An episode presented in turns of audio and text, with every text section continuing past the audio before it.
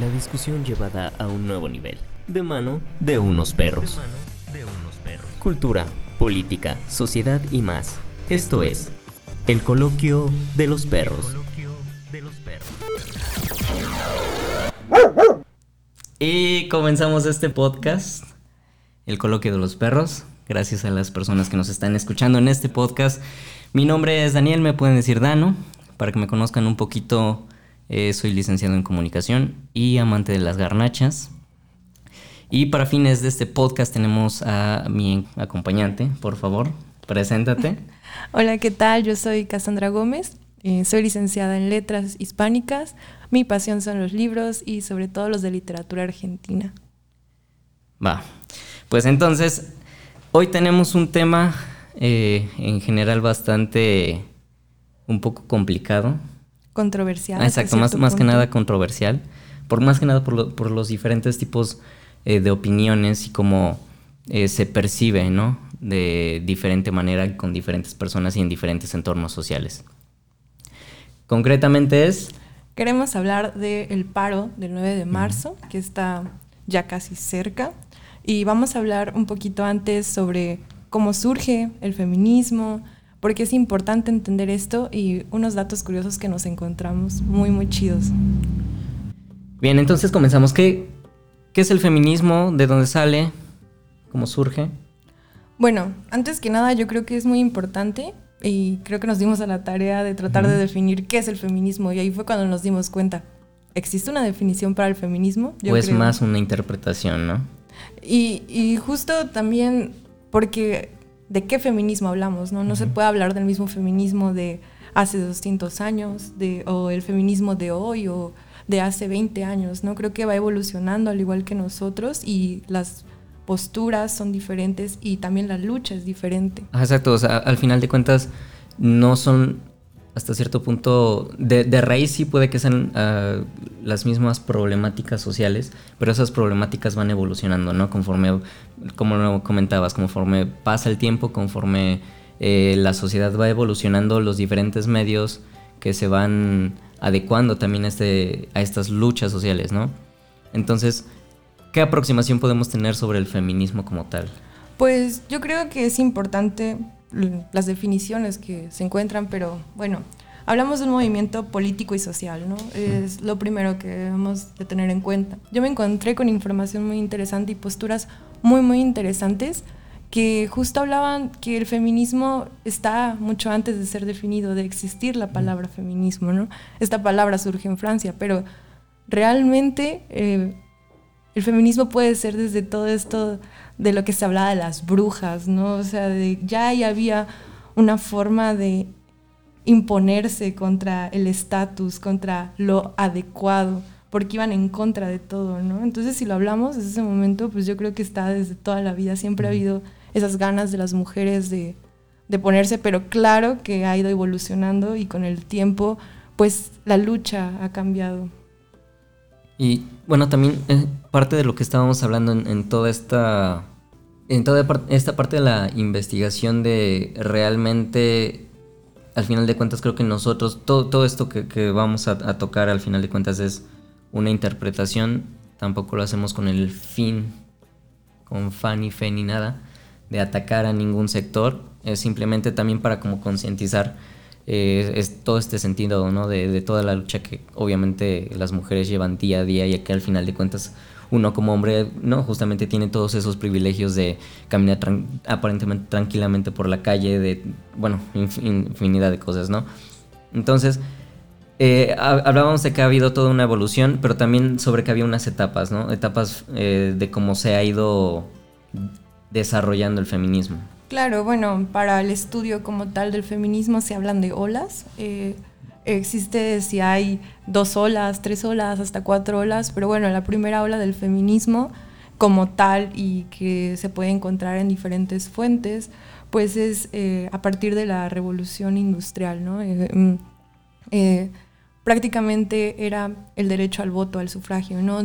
Al derecho a la propiedad de las mujeres, va desde ahí ya es más visible esa lucha, se empieza a ver cómo las mujeres son mm, conscientes siempre lo han sido, creo yo, siempre ha habido mujeres que son conscientes, pero ya hay esta voz de decir, bueno, merecemos los mismos derechos que los hombres y por qué ellos pueden tener propiedades, por qué ellos pueden votar, ¿no? Incluso eh, el voto hacia, hacia los negros es mucho antes ¿no? que la mujer, la mujer no podía votar. Entonces eso es muy interesante porque ahí, de ahí parte la primera ola del feminismo y son los primeros derechos muy importantes porque van a marcar eh, un cambio fundamental en la concepción de, la mujer, de, los, de lo que debe de tener. Sí, aparte eso que mencionabas sobre que eh, los, negros como tal tuvieran incluso, vaya, de alguna manera decirlo, privilegios o más bien derechos. Derechos. Ajá, exacto, derechos. Era justamente también porque eh, socialmente en ese entonces la figura femenina era una figura eh, sobajada tal cual y designada al, al mil por ciento, sobre todo muchísimo más marcado que hoy en día, a las labores hogareñas, a que tú como mujer simple y sencillamente no puedes tener ninguna decisión, no puedes opinar porque yo como hombre tengo la autoridad moral, ética y cualquier tipo de autoridad sobre ti como mujer para poder decidir sobre ti, ¿no? Claro, y pues es importante resaltar que no solo se da en un contexto eh, como tal, ¿no? Está en todos, desde la clase alta hasta la clase baja, si podemos hablar de clases, ¿no? Que bueno, es todo también un tema controversial, pero está en todos, siempre la mujer está detrás, eh, lo podemos ver siempre. Y justo eh, está lo que llaman la segunda ola, ¿no? Y a partir de eso está muy interesante lo que surge, porque como lo comentábamos, eh, a partir de la Segunda Guerra Mundial, la mujer tiene que cambiar el rol. El hombre, sobre todo en Estados Unidos, está en la guerra y, en varias partes, ¿no? Entonces la mujer tiene que hacer otras labores. Y entonces esta idea de familia cambia, porque ya no es la mamá de casa, la, la que cuida a los niños, la que solo está ahí, tiene que salir, porque el dinero no es suficiente. Tiene que salir a producir. Tiene que producir, las fábricas comienzan a contratar mujeres y algo fundamental que pasa pues es la píldora, ¿no? A partir de, de que está la píldora anticonceptiva, bueno, hay planificación familiar. Eh, las mujeres lo utilizan también para... Deciden sobre ellas deciden sobre ellas mismas. Y el movimiento hippie y todo. O sea, todo esto lleva a que las exigencias sean diferentes. Y entonces también se gestiona esta idea del patriarcado y, ya ser consciente de lo que es el patriarcado y todas las implicaciones que tiene, pues cambia totalmente el panorama de las cosas y se va a otra lucha que, parte de la primera, pero que busca más cosas. Eh, bueno, todo esto al final de cuentas eh, venimos a, evocarlo justamente a, la actualidad, ¿no? De el paro de próximo que se va a realizar el 9 de marzo, pero que curiosamente, eh, justo en, esa investigación que estábamos realizando, se pretendía hacer porque el 8 de, 8 de marzo es el Día Mundial Internacional de, de la Mujer, pero eh, eh, esta fecha en realidad revoca muchísimo más, más años atrás de lo que comúnmente se conoce como la, eh, el incendio en una fábrica en la cual fallecieron bastantes mujeres, ¿no? Teníamos por ahí el dato de que fue él.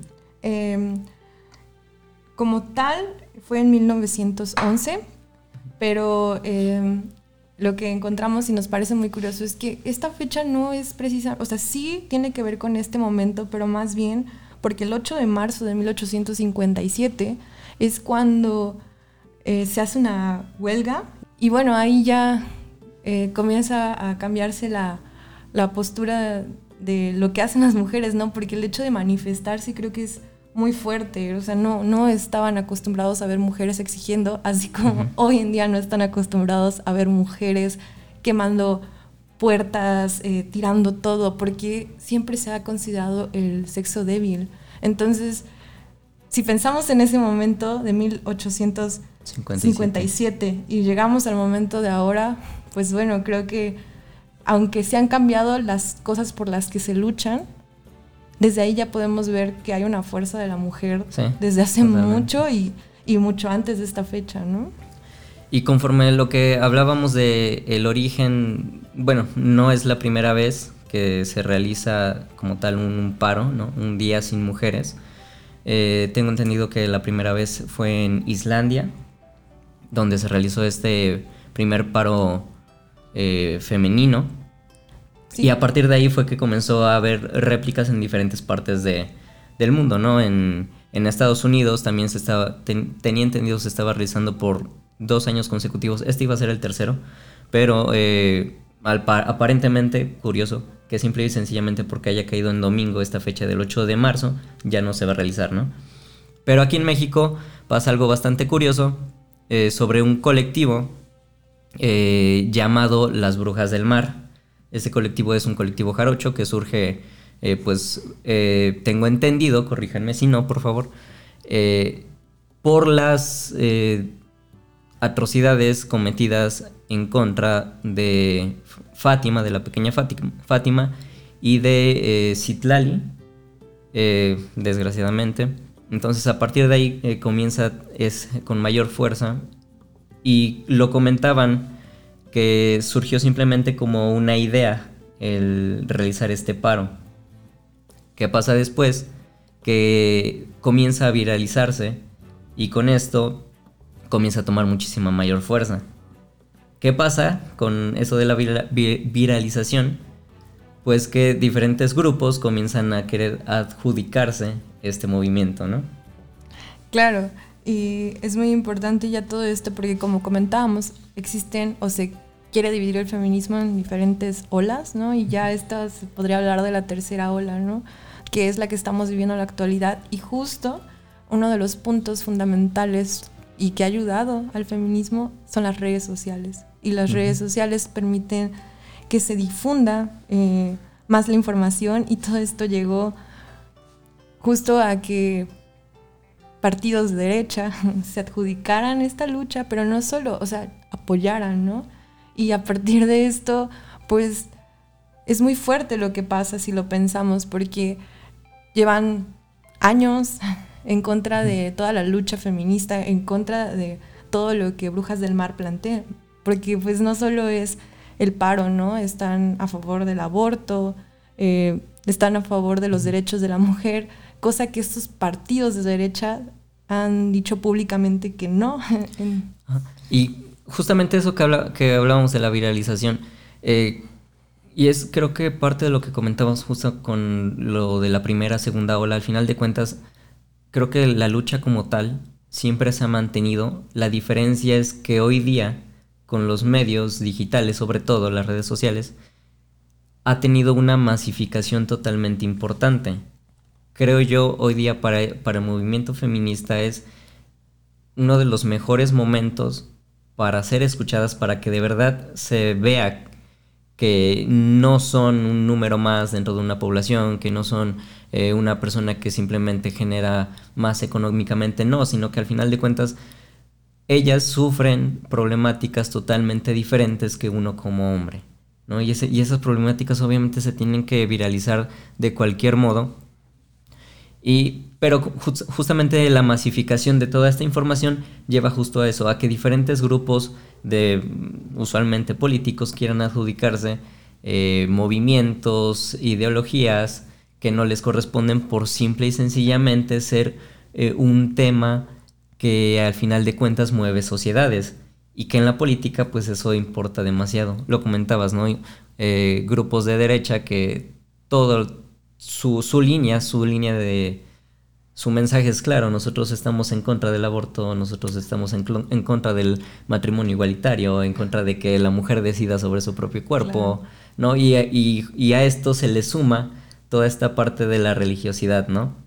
Y es muy importante esto que dices, porque yo pensaba que no solo pasa, o sea, fue un ejemplo, ¿no? Lo, la política, pero ¿qué pasa con la publicidad, ¿no? Sí. Eh, eh, cierto grupo, que no vamos a mencionar nombres, ¿no? Durante años, años, yo creo, cervecera, cervecera. Eh, la publicidad más machista, ¿no? ¿Qué, es ser un verdadero hombre, no? Y siempre era como de un verdadero hombre hace esto, un verdadero y tiene hombre. A su mujer aquí al lado. Ajá, engaña y, y, creces con eso y de repente un día dicen, ah, no, pues hay que vender y pues ya no está bien ser un machito, ¿no? Entonces, pues ahora vamos a ir eh, no eres un verdadero hombre si golpeas mujeres, no eres un verdadero hombre, para ti nuestra cerveza no está hecha.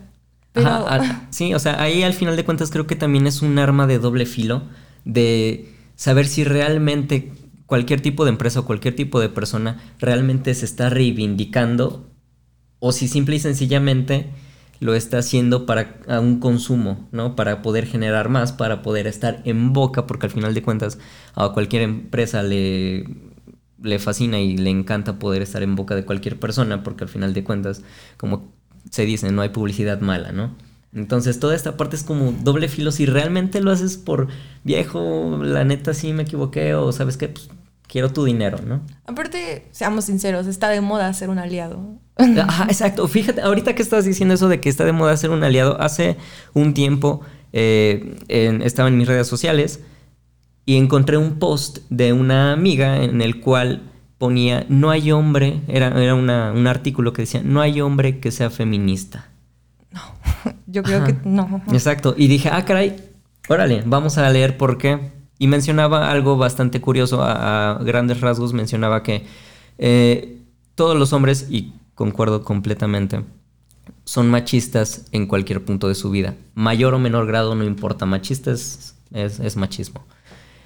Lo que mencionaba es que tú como hombre no, no, podías mencionarte ser un hombre feminista. Lo que, lo que planteaba es que tú como hombre lo que estabas haciendo era más bien una rehabilitación una rehabilitación para poder ser empático, para poder comprender la situación que las mujeres estaban pasando, pero que simple y sencillamente por más que te reformaras, no ibas a ser feminista porque nunca en la vida ibas a tener que pasar por todas esas problemáticas. ¿Qué es lo que viene después? Eh, comienzo a leer los comentarios de ese post, en, en particular sobre esa amiga, y le comenta a una persona, ¿sabes qué? entiendo, pero tengo una duda genuina. El plan, esa persona planteaba que si yo como persona no importaba que yo tuviera, eh, que, yo respetara a una mujer, que yo fuera empático, que yo fuera comprensivo, etcétera, etcétera, ¿por qué no podía yo nombrarme como una persona feminista? Y entonces contestaba, pues sí, sí, podrá ser chido, buena onda, pero pues es que eso es lo que tú tienes que hacer como persona. Justo, ¿no? ¿Qué es eso de yo que respeto? O sea, es como... Porque respetas, te tengo que decir buena onda, qué chingón, ¿no? No, y aparte yo creo que estamos en un momento muy importante como mujeres en el que ya estamos cansadas, ¿no? De que se apropien todo. O sea, desgraciadamente el, el hecho de que un hombre diga, soy feminista, es apropiarse de una lucha que no le corresponde y exacto, no está pasando por las mismas dificultades.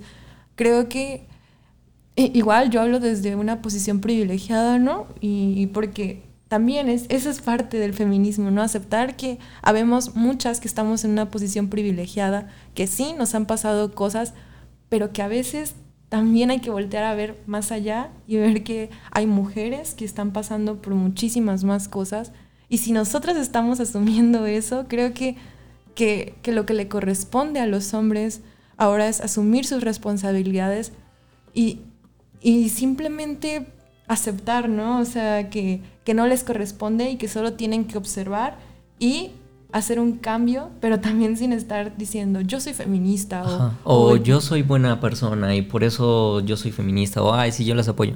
Porque en, algún momento de, todo este proceso, eh, llamémoslo de masificación del feminismo en, tiempos actuales, justo con todo esto de las redes sociales, en algún momento eh, yo me cuestionaba, digo, yo, yo claramente no me considero feminista como tal, sin embargo, sí trato de ser bastante empático con todo, más que nada respetar y, em, empatizar todo ese, sentido. Porque como lo mencionabas, yo no me puedo nombrar feminista simplemente por respetar a una persona, porque así tiene que ser. Pero hubo un momento en el cual yo decía, bueno, es que yo las quiero apoyar de alguna manera. Y entonces comenzaba a ver que, había muchas personas que se molestaban porque un, hombre fuera a, manifestarse junto con ellas, incluso apoyarlas de, de cualquier forma, ¿no? Y yo en su momento no lo entendía tuvieron que pasar mm, bastantes procesos, ¿no? Bastantes cosas, incluso en el lado feminista, para que yo entendiera, ok, sí, tienes razón, yo no tengo por qué adjudicarme algo que no es mío, pero de alguna manera se tiene que ayudar, ¿no? Y claro, mira, eh, yo también creo que con el tiempo he evolucionado mi pensamiento, creo que nunca terminas de comprender realmente qué es esta lucha y por qué, ¿no? Pero algo muy importante y, y fundamental es que los hombres comprendan eso, que, que, su lugar en esta lucha más bien está con hacer cambios reales con ellos. Ajá, iniciando por uno mismo. No de te voy a porque te respeto o yo siempre he sido bueno o tan solo ese comentario de a las mujeres no se les pega es, es fuerte, ¿me entiendes? Porque es como dentro de ese discurso está la mujer es débil. No es por respeto por género, porque eres mujer, sino es porque somos débiles y a nosotras no se nos pega. Y, y esto justo que hablamos de cómo los hombres se apropian las luchas, o sea, llegó un caso muy interesante uh, que, que, lo llegué a ver, un colectivo que hizo un ciclo de cine eh, feminista y no se permitía la entrada a hombres. Uh -huh. eh, era cine lésbico, me parece pero no se estaba permitiendo la entrada a los hombres. ¿Por qué? Porque se quería un espacio seguro para mujeres, porque habemos muchas mujeres que para hablar de estos temas no nos sentimos cómodas con un hombre ahí, ¿no? Se, se tratan cosas fuertes. Y recuerdo que la controversia fue gigante porque personas importantes y, y compañeros comenzaron a decir, ¿no? Que, que les parecía injusto que ellos no pudieran estar porque sí. se hablaba de igualdad. Y es como, el feminismo habla de igualdad, desde ahí vamos a tratar, incluso quisieron explicarnos qué era el feminismo, ¿no? Y fue como de, wow, espera. O sea, podrás tener toda la teoría que quieras, pero tú, como hombre, jamás has pasado uh -huh. todo esto y no vas a entender lo que de verdad es tener miedo o simplemente no querer hablar de estos temas porque sí. queremos nuestros espacios. Y bueno, es todo un tema controversial porque yo veo incluso, eh, incluso las marchas, ¿no? Que pasó de de que no se permitía a hombres y que se pusieron violentos o, o incluso que se piden periodistas mujeres porque es más seguro sí. y no quieren, no quieren mandar periodistas mujeres, mandan hombres y entonces no, no entienden porque en la convocatoria por lo regular en las marchas se dice que no se va a permitir a los hombres y entonces luego llegan y dicen, no, pues es que yo quiero apoyar y es, no, Ajá, yo creo que también está toda esa parte de respetar realmente el movimiento que plantean. Y ok, por más que quieras ayudar, por más que quieras aportar, por más que quieras hacer cualquier buena acción, yo creo que al final de cuentas la mejor acción que puedes hacer, por lo menos en esos casos, es no incomodándolas, aunque, eh, aunque estés a favor, aunque las apoyes, al final de cuentas es su lucha y tú aporta de la manera, iniciando por, por ti, ¿no? Por tu entorno social y saber, ah, bueno, sabes que, bueno, yo voy, como hombre voy identificando qué comportamientos son los que no son correctos, no solo con, con, una mujer, sino con cualquier tipo de persona, ¿no? Y así, poco a poco, al final de cuentas, ir contagiando de esa, de esas, de ese pensamiento de ir cambiando, pero desde uno mismo, ¿no? Porque al final de cuentas, era par parte de lo que decían, es que no queremos hombres en las marchas, no queremos eh, periodistas dentro de las marchas, no queremos una, una, figura masculina que se interponga o que intervenga de alguna manera dentro de, nuestra lucha, ¿no? Y eso es algo que también se tiene que respetar y cosa que a mí sinceramente me había costado eh, comprender en su momento, que era como, bueno, ¿por qué no? Pero al final de cuentas porque así se sienten más seguras, porque así es como lo quieren realizar y porque realmente yo no tengo por qué estar ahí cuando no me corresponde porque como lo mencionábamos, ni lo he sufrido, ni lo he vivido, ni lo voy a vivir. Claro, y además yo creo que es un tema bien controversial, justo esto que estamos hablando, porque, bueno, tú eres comunicólogo, ¿no? Entonces, desde esta postura de es que solo estoy haciendo mi trabajo, pero no sé tú qué opinas, justo porque por un lado, sí. entiendo, ¿no? Sí es su trabajo, pero por otro, si se está lanzando una convocatoria desde el inicio que no se quieren hombres y que se buscan periodistas mujeres, ¿tú qué opinas ahí? Ahí sí tengo una especie de conflicto de interés, porque, y tal vez me linchen, pero en, en, es, en, el, en ese sentido de los dos lados ha habido agresiones en, su sector, ¿no? Así como hay, ha habido un montón de problemáticas de periodistas asesinados, obviamente hay chingos más de, obviamente, feminicidios, muchísimo un chingo, más. Un chingo más. Tan solo, de hecho, Veracruz el año pasado fue el estado con mayor cantidad de feminicidios. O sea, es... Y no deberíamos sentirnos orgullosos. Ajá, exacto. No, pero también está esa parte de que, pues sí, yo, el gremio periodístico, pues sí, también la ha sufrido, pero pues la neta es que no lo ha sufrido tal vez Ah, simple y sencillamente no hay punto de comparación. Yo creo que igual es importante tener en cuenta que son cosas diferentes, ¿no? Yo sí, totalmente. Mm, veía justo algo, un meme muy gracioso que está Martin Luther King y alguien le decía, no, la lucha de los negros no, hay que luchar por la igualdad y porque la violencia se radique en todos los sectores y era como de, pues estaba muy interesante, ¿no? Ese meme, porque es cierto, ¿no? O sea, no con, el ejemplo que puse hace rato, no significa que, que, de verdad la discriminación se haya acabado. Es otro problema bien cabrón lo, que está pasando. Y es otro problema lo de eh, los feminicidios. Y bueno, no solo feminicidios, o sea, hablamos de todo un problema estructural, político, social, que no solo acaba en la muerte. Desgraciadamente, en este momento ya estamos muy cansadas pero hay diferentes formas de hacer machismo y, creo que este paro también va enfocado hacia eso, ¿no? El qué tan necesarias somos las mujeres.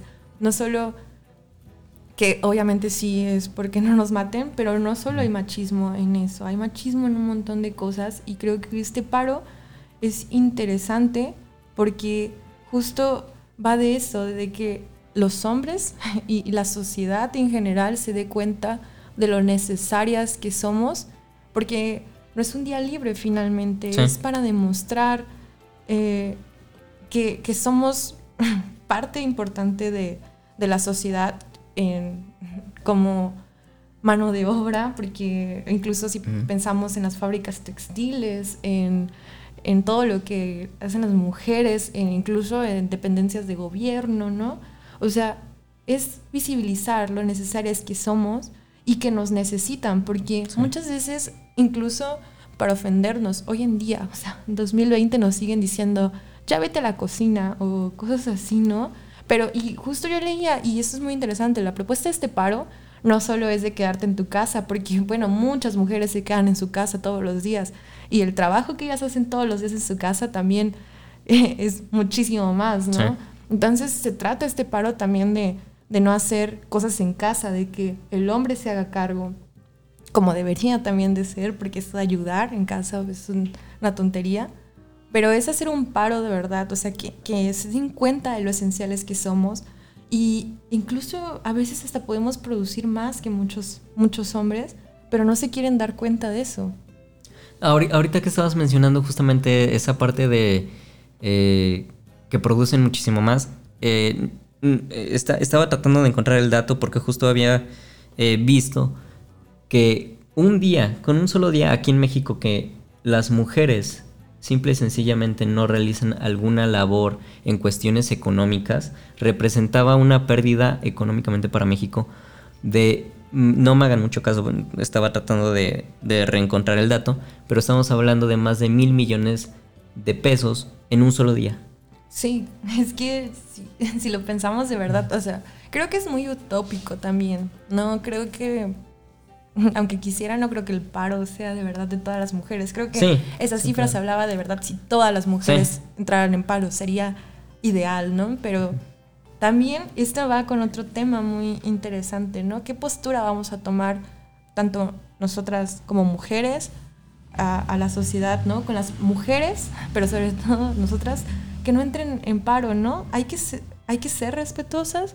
Eso eh, es una pregunta que, que, vi en redes sociales y es todo un debate también, porque, bueno, habrá muchas mujeres que no tendrán la oportunidad de, de entrar en un paro, porque seamos sinceros, o sea, quizá para muchos es muy fácil, o muchas es muy fácil más bien, eh, faltar un día a la escuela o faltar un día a su trabajo. Hay dependencias que acaban de solidarizarse con, con este paro y que dijeron que no va a haber problema, pero muchas otras eh, empleadas que ni siquiera están en una dependencia como tal, eh, que amas de casa, que limpian, que cuidan niños, yo no creo que les den el día.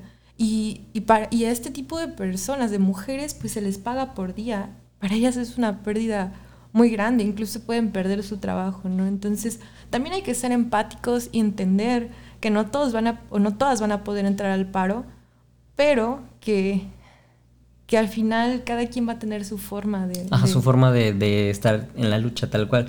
Y ahorita que, que mencionabas eso de que no todas pueden participar, entraba otro punto bastante interesante, el cual es que hay de todas esas mujeres que tienen o tuvieron que pedir permiso a sus jefes para no, para, o sea, para ir al paro, ¿no? Es, es bastante curioso que, tengan que, más bien que se tenga que, que hacer eso. es bien interesante, ¿no? Esto que, que planteas, porque Justo eso es un paro, ¿no? No, no, no vamos a pedir permiso. Ah, sí, o sea, es, una manifestación al final de cuentas. Ah, estamos tan regidos por todo este sistema patriarcal que hasta para eso pedimos permiso. y, y, justo como te comentaba hace unos días, ¿no? Eh, yo estuve en una marcha eh, aquí, creo que no nos presentamos, somos de Jalapa. Ah, sí. por cierto. somos de Jalapa, Veracruz. Y este. Y estuve en una marcha eh, era pequeñita, fue del 25 de noviembre. Y entonces, pues estuvo interesante, se dieron las posturas, hubo varios eventos. Y justo eh, cuando nos decidimos a tomar la calle, porque fue, estamos protestando, habían pasado cosas fuertes, como todos los meses, creo que no hay mes que pase o día, más bien no hay día que pase sin que haya una muerta, no haya un feminicidio. Entonces estábamos luchando justo por eso y queríamos manifestarnos, aparte de que están pasando cosas pues también muy fuertes en Jalapa, aunque no parezca, ah, están pasando muchas cosas en Jalapa. Y recuerdo que nos bajamos ya enojadas y vamos a tomar las calles y la policía eh, nos quitó. ¿Y qué hicimos nosotras? Bueno, no todas, pero pues nos quitamos. Y entonces cada que se ponía el rojo nos dejaban bajar y cada que estaba el verde nos subíamos otra vez. Recuerdo que hicimos resistencia como unas 10 chicas que nos pusimos agarradas de los brazos para no dejar pasar, porque era una manifestación, estábamos visibilizando lo que estaba pasando. ¿Y qué pasó? Que se nos echaban los coches encima y, y todas con miedo. No las juzgo, porque creo que es normal tener miedo, porque así de fuerte está este problema, pero hasta para eso teníamos que pedir permiso. Entonces, yo me fui un poco triste porque no, no por ellas, sino más bien por todo lo que nos han hecho y de alguna forma nuestro cerebro ahí está, ¿no? De hay que respetar, o sea, como sí me voy a manifestar, pero voy a respetar porque no quiero inoportunar a los otros, ¿no? y justo eh, esto lleva a dependencias también de gobierno, ¿no? Que dicen, ah, nosotros sí nos vamos a sumar, ajá, no va a haber penalizaciones para eh, nuestras mujeres que decidan participar. Pero es bien chistosa la SEP que el secretario de Educación Pública, eh, a grandes rasgos, dijo, ok, sí, nosotros nos sumamos, pero pues les pido a mis profesoras que me avisen una semana antes, ¿no? Para que veamos cómo le hacemos o para ver cómo eh, abarcamos esos días. Es como de, o sea, me estás dando permiso todavía y todavía quieres que eh, vaya y te diga cómo salvar eh, tu día escolar. Y es lo que decías, realmente como por qué tienen que estar pidiendo permiso. O sea, y es toda esa imagen que todavía, porque se tiene muy arraigado, incluso de manera inconsciente, el tener que estar pidiendo permiso a una figura de poder, sea cual sea. Yo creo que Justo es eso, todavía no nos la creemos al 100%, ¿no? No nos creemos el poder que tenemos y el impacto que podríamos llegar a tener. Yo creo que sí, en efecto, un paro real de un día sí cambiaría las cosas, porque perderíamos ese miedo. Y también pensaba como en la jefa de gobierno de Ciudad de México, ¿no? Que también se solidarizó con todo esto, y, pero en sus declaraciones de qué opina de los feminicidios, ahorita no, por favor, ¿no? Sí, ¿qué pasa con eso? O sea, ¿cómo, cómo, ¿Qué clase de respuesta es esa ante una problemática internacional? Porque no es solo de aquí, es internacional todo eso. O sea, ¿qué imagen estás dando? Ahorita, ¿no? y, bueno, ha dejado mucho que desear, ¿no? Pero, pero volvemos a lo mismo. Hay una postura política de sí vamos a apoyar, pero a la vez yo creo que, pues, no, no es real, ¿no? Eh, eh, pienso con universidades como tal, ¿no? Que no han resuelto problemas de acoso, problemas graves de agresiones en las universidades, pero se están solidarizando. Entonces también, ¿qué está pasando ahí, no? Que es, eh, sí, te puedes solidarizar, puedes dar permiso de que falten, pero... Pero no estás resolviendo las problemáticas que se están presentando en tu, institución, ¿no? Y cuando les cuestionas, te dicen, no, es que no los vamos a destituir. O sea, tienes las pruebas, tienes un chingo de cosas ahí. O sea, no es una persona, son muchas personas que te están diciendo que esa persona es nefasta y dices, pues sí, pero nosotros nos solidarizamos con el paro. Es como de... Al final, pues creo que es mucha presión política también por parte de esas personas. Tienen que hacerlo porque si no quedan mal, ¿no? Y, y todo esto nos lleva justo a qué está pasando en el país y qué está pasando con nuestro presidente, ¿no? Un pequeño Nada más que mucho ojo, porque ahora los conservadores ya se volvieron feministas. De repente, el reforma, ¿no? Y todos los medios conservadores. ¿Y qué está pasando con nuestro presidente, no? Todo un tema. Creo que es muy importante es, eh, todas estas declaraciones que ha dado. Creo que nos ha dejado mucho que desear. Pero también con todo esto que hablábamos de, de las redes sociales, de la comunicación de masas, que tanto se ha estado cambiando el discurso, ¿no? si escuchas lo que dice, de repente fue como de AMLO no apoya el paro, AMLO dice que a todas esas notas que estaban circulando, ¿no? Por ahí que el paro en realidad es para afectar a su gobierno y está de manos de partidos conservadores, partidos de derecha. Y, esto es importante, justo lo hablábamos porque entonces de repente se empezó a, desvirtuar todo este movimiento, todo este paro, se empezó a decir que era convocado por la derecha y, y desde ahí ya va otro golpe, ¿no? Creo muy fuerte porque todo esto es tan planeado y creo que tienen personas muy buenas para lo que hacen. O sea, y no me refiero a buenas como buenas personas, sino de verdad saben lo que hacen. De, la manipulación de masas. Saben exactamente cómo tomar y cómo mover a todos para que de repente digan por un lado, ah, sí, miren, aquí no nos vamos a meter en si estás a favor o no del presidente, ¿no? Pero eh, ya vieron, esto estaba orquestado por la derecha, en, o, esta nota, ¿no? Que salió justo de, de la vocera de Brujas del Mar, que si tenía una foto, ¿no? Con un expresidente. de derecha. De derecha. Y, y, o sea, yo no pensaba, al igual que manipulan todo el discurso, creo que, que es muy fácil hacerlo con esto. Si había una foto, ¿qué no? O sea, ella no es la única ella no es nuestra voz o no es la única que nos representa, ¿no? Pero no, no por esa persona se va a desvirtuar todo un movimiento.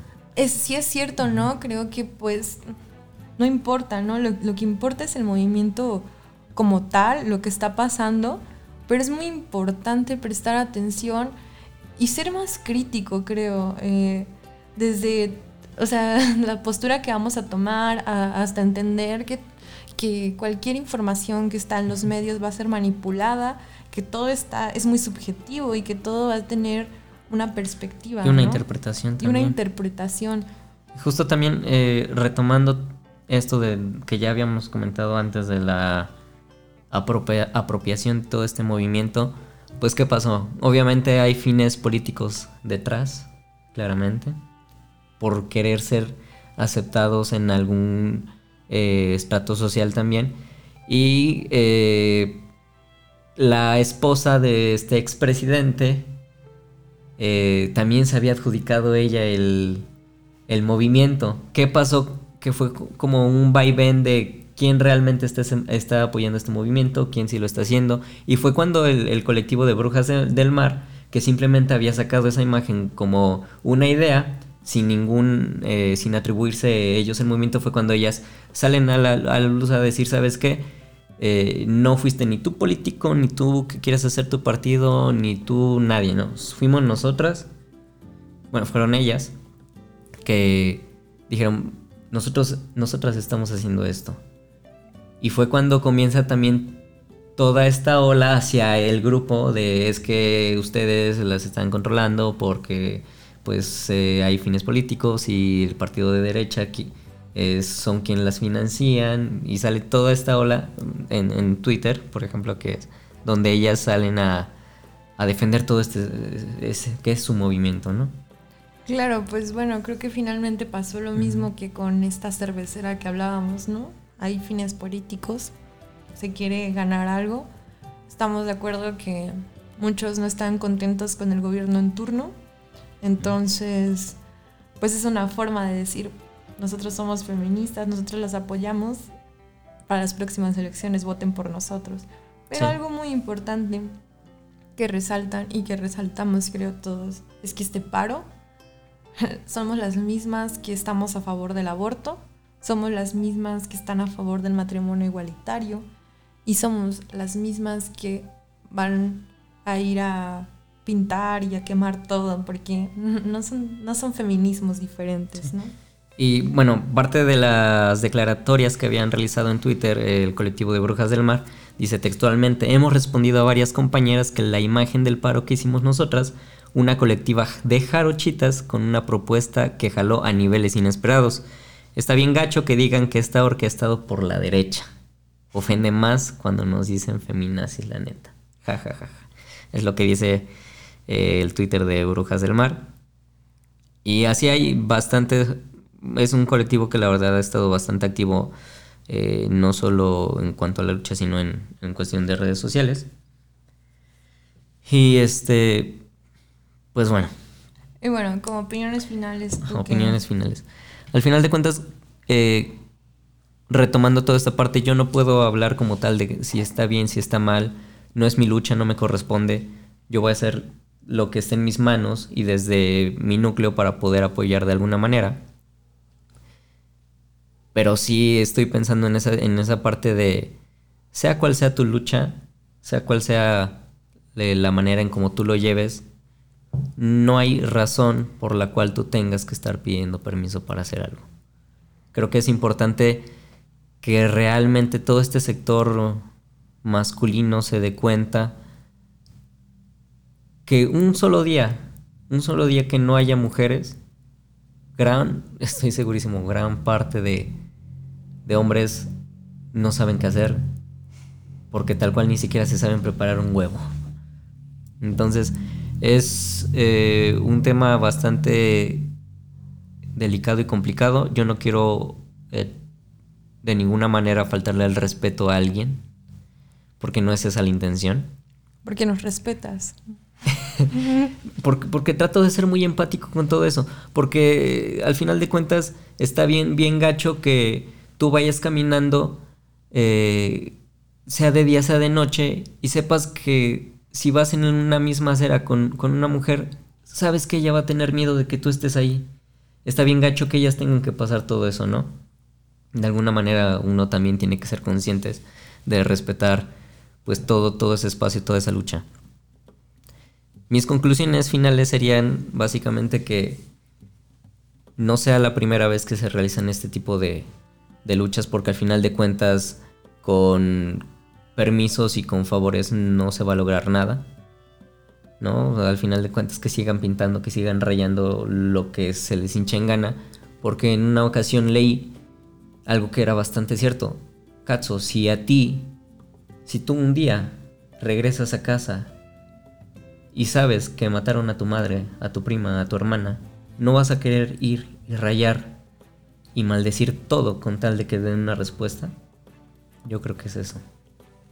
Pues estoy de acuerdo contigo, creo que todavía nos queda mucho, mucho trabajo. No sé si esta generación lo logre, espero que sí, que lo logremos. Pero sí, yo creo que de lo primero que tenemos que empezar a hacer es quitarnos el miedo y dejar de pedir permiso. Eso es fundamental. Y también creo que, que todas de alguna forma debemos intentar irnos a paro el 9 las que tengamos la, el privilegio quizá de hacerlo, vamos, hay que hacerlo. Y también hay que respetar mucho a quienes no lo hagan, porque hace unos días me encontré con un tweet muy interesante de, yo no voy a entrar a paro porque siempre he estado en un ambiente laboral muy bueno en el que velan por nosotras y me parece injusto irme. Creo que está chica tiene su postura y es muy, muy válida. ¿no? hay que satanizarlas tampoco por el, hecho de no, participar. Porque quizá ella está haciendo muchísimo más desde, desde, su, labor. No lo sabemos, ¿no? Entonces creo que es eso, ser empáticos, ser empáticas, no, no exigir que todas entren a paro. Creo que las que podemos y tenemos el privilegio de hacerlo, hay que hacerlo, pero no solo que queda ahí, sino... Y otra vez leí un comentario muy gracioso, ¿no? Que decía, eh, no entiendo por qué se van a quedar en sus casas si lo que deberían de hacer es manifestarse y, demás, ¿no? Alzar la voz, lo dijo un hombre, obviamente. Y, en primera, pues ya queriéndonos decir, ¿no? Que, debíamos hacer, porque pues él considera que las cosas se deben hacer así. Pero en segunda, pues de eso se trata también, ¿no? O sea, de, de, que se vean lo necesarios que somos y al final eso es una acción política. El hecho de no hacer nada, de, de quedarnos sin, no sé, sin redes sociales. Al final de cuentas, creo que eso también es un mensaje bastante fuerte, el simple y sencillamente no hacer nada. No hacer nada, que, que, que se note, ¿no? Que, que no estamos y que somos necesarias y que, que cuando no escuchen nuestra voz van a extrañarla, creo yo. Y bueno.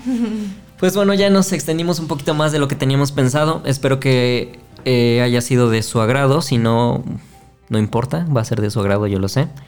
Eh, nos despedimos, nos, nos escuchamos la siguiente semana, no sin antes recordarles que nos sigan en nuestras redes sociales, que son...